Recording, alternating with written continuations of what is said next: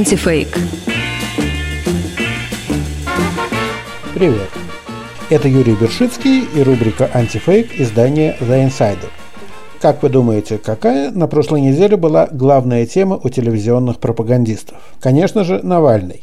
Но не только суды над ним и не только его расследование о дворце Путина. Еще они придумывали разные небылицы о прошлом Навального. Одна другой нелепее. Вот, например, программа «60 минут» на «Россия-1». Ведущая Ольга Скобеева начала тему так.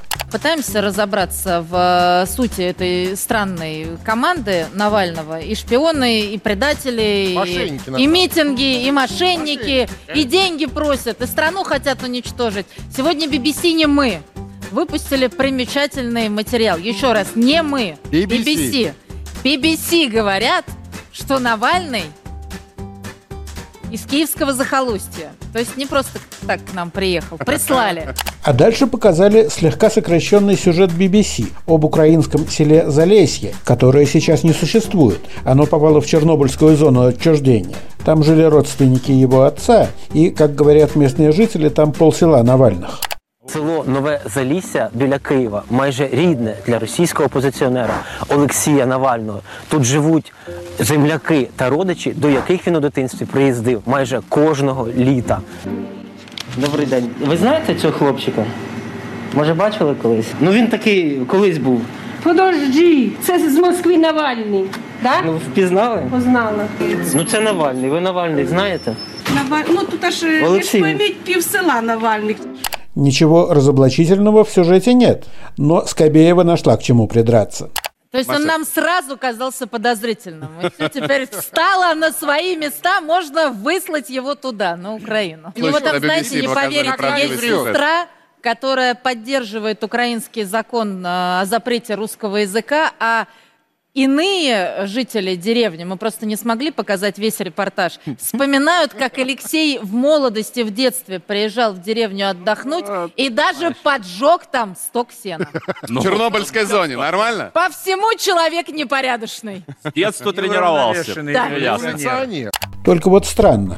А что же она своими словами-то стала это пересказывать, а не показала соответствующий фрагмент сюжета? А очень просто. Нет такого фрагмента. Взяли эту историю, похоже, из «Комсомольской правды», где ее рассказывает анонимный сотрудник ФСИН – я уже прочитал воспоминания жителей украинского села Залесье, где Алексей проводил каникулы в детстве. Они рассказывают, как Леша с друзьями поджег сток сена на Чернобыльском льнозаводе. Понятно, что такое могло прийти в голову только городскому мальчику, приехавшему в деревню к бабушке сжечь собранное селом сено для скота. Но выходит, что он с детства пытался так выделиться, не понимая, что делает. У него и двоюродная сестра Марина Навальная такая же. Она украинский депутат и заявляет заявляла в СМИ, что сделала все для искоренения русского языка на Украине. То есть, возможно, это такая фамильная черта.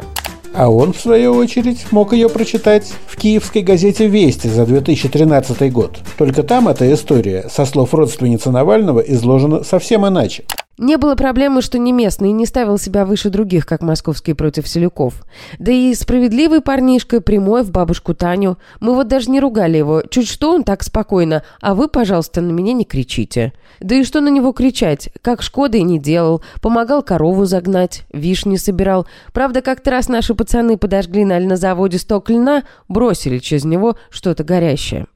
Вот так. Справедливый, прямой, не озорничал. А сток вообще-то подожгли случайно. Да и то непонятно, кто из мальчишек. Навальному, кстати, тогда 9 лет было, не больше. Потом случилась Чернобыльская катастрофа, и он уже не приезжал. Но другого компромата нет. Чем богаты, тем и рады. Про двоюродную сестру Навального, кстати, тоже приврали. Она профессор, филолог и действительно депутат местного совета. Но о языковой проблеме она высказывалась так – Территория Украины огромная. Исторически сложилось, что с одной стороны у нас Россия, с другой поляки, еще границы. Безусловно, языки наших соседей влияли на нашу языковую среду. Так сложилось исторически, что на востоке русский, на севере, на Черниговщине тоже русский. Я придерживаюсь мнения, что человек может разговаривать на русском языке, но будет патриотом Украины. Я придерживаюсь мнения, что каждый украинец должен владеть украинским языком свободно и пользоваться им. Но я против кардинальных решений. Так же, как Запад Запад Украины сегодня нельзя заставить говорить на русском языке. Какую бы русификацию ни проводили в советские времена, они не сумели Запад Украины заставить говорить на русском. Также нельзя одним росчерком пера заставить Восток разговаривать на украинском языке. Надо к этому стремиться, надо поощрять, надо поддерживать тех, кто говорит на украинском. А вот программа «Время» на Первом канале заинтересовалась не таким давним прошлым Навального. Грязь изо рта Навального, своего рода его фирменный стиль, лилась с самого первого появления на публике. Когда в нулевых создал национальное русское освободительное движение и был одним из организаторов русского марша. В интернете писал о жидах, на улицах, на радость скачущей толпы, выплескивал негатив Кавказу. К этой истории еще в июле привлек внимание депутат Александр Хинштейн. Тогда на сайте Арти появилась заметка под названием «Хинштейн прокомментировал высказывание Навального о евреях». И вот что там говорилось. Председатель Комитета Госдумы по информационной политике, информационным технологиям и связи, журналист и общественный деятель Александр Хинштейн прокомментировал Арти обнаруженную старую запись Алексея Навального в живом журнале. Речь идет о найденной ранее записи, датированной 2009 годом и посвященной выходу фильма «Тарас Бульба». В ней Навальный называет евреев жидами и предлагает подогреть их цехинами. Запись, которая так возмутила Хенштейна, целиком не привели, ограничились какой-то малопонятной фразой о цехинах. А на самом деле Навальный в 2009 году написал вот что. Посмотрел Тараса Бульбу. Требую объявить войну обнаглевшим полякам. Ну, посмеялся он так над чрезмерным патриотическим пафосом в фильме Владимира Бортко по повести Гоголя. Эту игру подхватил израильтянин Зеев Фрайман и в тон Навальному ответил. Только полякам? А с жидами чё?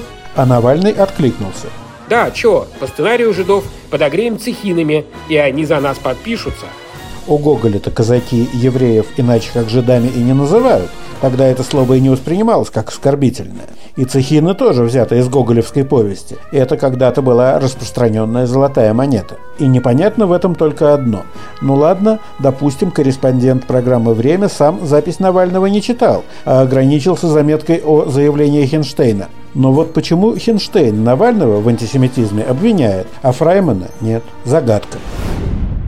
А «Вести недели» заинтересовались историей совсем недавней, о доме, где Навальный жил перед возвращением из Германии. Там, в Германии, журналисты местной газеты «Badische Zeitung» по виду из окна узнали здание, в котором Навальный записывал свой видеоролик. И тут-то настал звездный час российского телевидения. По этому адресу отправили корреспондента Анастасию Попову. И вот что она сообщила. Вот на эту виллу с символичным номером 13 он заселился в конце ноября. Лестница ведет на первый этаж здания. Внизу около 100 квадратных метров. Просторная гостиная, два дивана, телевизор, на столе свежие фрукты. По всем законам жанра есть джакузи. Внешне похоже на обычную ванную. Но стоит нажать заветную кнопку, как все начинает пениться и бурлить. В кадре, правда, никакой особенной роскоши не видно. Стильный строгий дизайн, ничего лишнего. Так что корреспонденту пришлось восхищаться самой обычной гидромассажной ванной. Потому что так называемая вилла – это миниатюрный четырехзвездочный апарт-отель на два номера. Обошлось проживание примерно вдвое дешевле, чем насчитала Попова. Она и цену завысила, и скидку за долгосрочную аренду не учла. А главное, Навальный никогда и не скрывал, кто за это платит. Его проживание оплатил Евгений Чешваркин. Уже после выхода «Вестей недели» он это подтвердил. А бюджет фильма в миллион евро корреспондент «Вестей недели» и вовсе взяла с потолка. Один из предыдущих фильмов Навального «Он вам не Димон» обошелся всего в 415 тысяч рублей. Не евро, заметьте, а рублей. Производство фильма о дворце для Путина, конечно, было дороже. Там и компьютерной графики много, и натурные съемки в Дрездене, да и сам фильм длиннее, но не до такой же степени. А что касается источника финансирования, то вспомним, что как раз незадолго до выхода фильма Следственный комитет обвинил Навального в присвоении пожертвований для Фонда борьбы с коррупцией на сумму ни много ни мало 356 миллионов рублей. Почему бы не предположить, что как минимум часть этих денег на самом деле не была присвоена, а пошла на производство фильма?